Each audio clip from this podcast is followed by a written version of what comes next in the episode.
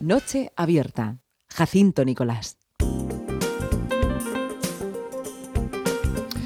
Ahora hablamos de sexo, como hacemos cada jueves con nuestra sexóloga, con Mari Carmen López. ¿Cómo estás, Mari Carmen?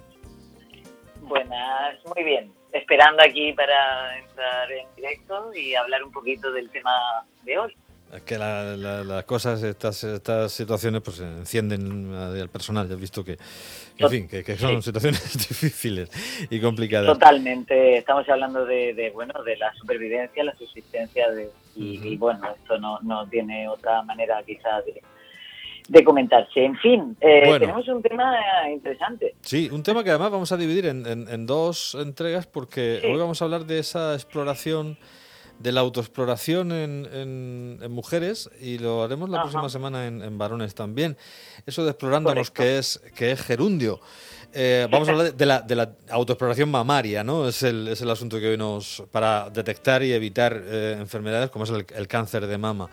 Eh, por ejemplo, sí. Primero, por decir, cuéntanos los pasos fundamentales para esa eh, autoexploración, porque luego hay algunos que están de acuerdo y, otros que dicen que tampoco hace falta estar todos los días ahí con esto, que, es peor el remedio de la enfermedad. A ver, cuéntanos los pasos fundamentales. Claro, vamos a hablar de, los pasos de manera bastante eh, rápida y eficaz.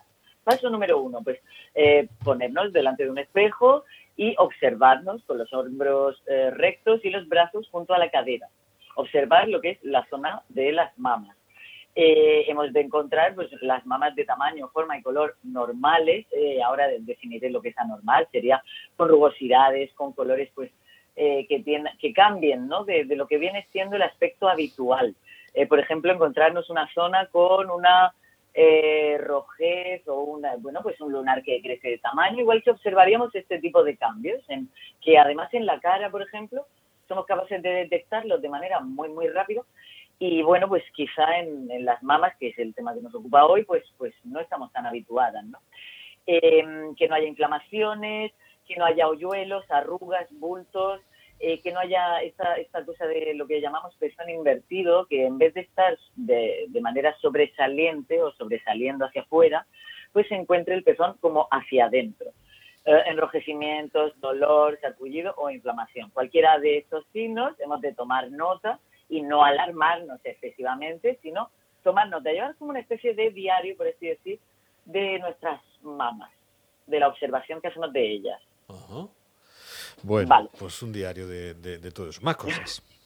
Levanto, eh, el paso número dos sería levantar los brazos y fijarnos si vemos las mismas alteraciones estas, estos hoyuelos o rojeces o lo que hayamos observado y si no hemos observado eh, nada poco habitual, pues eh, observar que al, movilizar los brazos hacia arriba no tenemos ninguna alteración. El paso número tres sería observar que no sale ningún líquido de uno o de ambos pezones, que puede ser de diferentes aspectos, transparente, lechoso, amarillento, o puede llevar una combinación eh, de alguno de estos aspectos con eh, ligera, un ligero sangrado. Esto sería una cosa que pues tendríamos que observar como algo relativamente anormal y también tomar nota como en el caso de enrojecimientos, bultos, eh, como de repente personas que parezca la piel de un limón, así como que sobresalga. No sé si me estoy explicando. Perfectamente. Sí, sí. Vale. Perfectamente. El paso número cuatro sería recostarnos, es decir, acostarnos, ponernos en posición horizontal y palpar la mama con la mano invertida, es decir, la mano eh, derecha iría hacia la mama izquierda y la mano eh, izquierda iría hacia la mama derecha. Lo que tendríamos que hacer en este caso sería un tacto firme y pausado, es decir, no tenemos prisa, no, no tener prisa en realizar este, esta autoexploración, con las yemas de los dedos, manteniendo los dedos eh, rectos y juntos. Lo ideal sería hacerlo siempre con los mismos dedos, ejemplo, índice y anular, o, eh, bueno, pues el que nos apetece, ¿no? El corazón y esto, el índice y el que sea. el movimiento ha de ser circular y con el tamaño de una moneda aproximadamente. Hemos de ir como de arriba hacia abajo, es decir, de la clavícula hacia la parte superior del abdomen y desde la axila hacia el escote. Va a ser como una especie de cruz, ¿no? hacia un lado y hacia el otro. Eh, puedes eh, tener pues el patrón que, que tú haces para asegurarte que cubres todo el espacio de todo lo que es la circunferencia mamaria eh, de manera eficaz, pues puedes tener algún patrón tú. En el caso de hundir la flota, por ejemplo, si hablásemos de juegos de mesa, pues podríamos seguir un patrón de, de cruz y de luego eh, espiral. Esto sería un ejemplo, ¿no? Cada cual que encuentre su manera.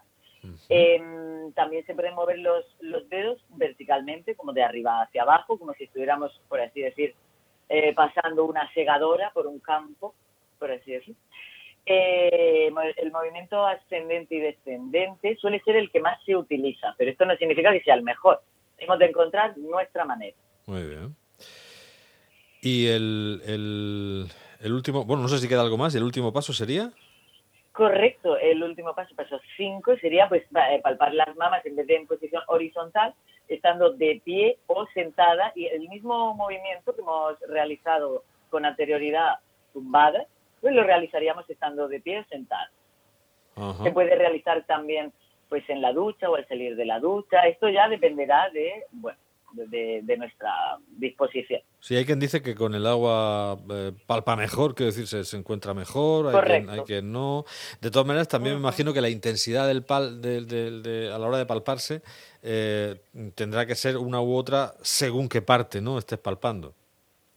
Correcto, si estamos hablando de lo que es una, una zona más eh, de, la, de la caja torácica, sí. pues cuando estamos hablando de, una persona que no tiene mucha grasa, enseguida tocará, ¿no? Eh, o no tiene mucha, muchos senos. Si estamos hablando de personas con más seno, pues tiene que realizar un movimiento, quizá más, una presión más eh, profunda para llegar a lo que es a la parte del tejido profundo. Esto dependerá también del seno. Eh, ya para rematar, nos gustaría hacer pues esta apreciación sobre si el, el valor de la autoexploración es eficaz o no hemos encontrado pues diferentes cosillas, ¿no? Diferentes estudios y, y diferentes páginas que nos dicen cosas dispares. Por un lado, estos Yo creo, creo, creo, Mari Carmen, si me permites, que como hay mucha controversia en esto, y hay gente que sí que está muy a favor y gente que está muy, muy en contra, o fin, que puede generar cierta, pues no sé, obsesión y demás, eh, lo, y nos queda muy poquito tiempo, lo, lo, comentamos tranquilamente la próxima semana, si te, si te parece. Ya abundamos también en esa exploración en el caso de la, del, del varón. Si nos da tiempo, maravilloso. ¿Eh? Pero dejamos, dejamos estas... Hablamos de la exploración en el varón y si quieres, pues ya hablamos de, de, los pros y los contras de la exploración en ambos, Rematamos, ¿no? Exactamente. ¿Eh? Maravilloso. perfecto. Lo hacemos así.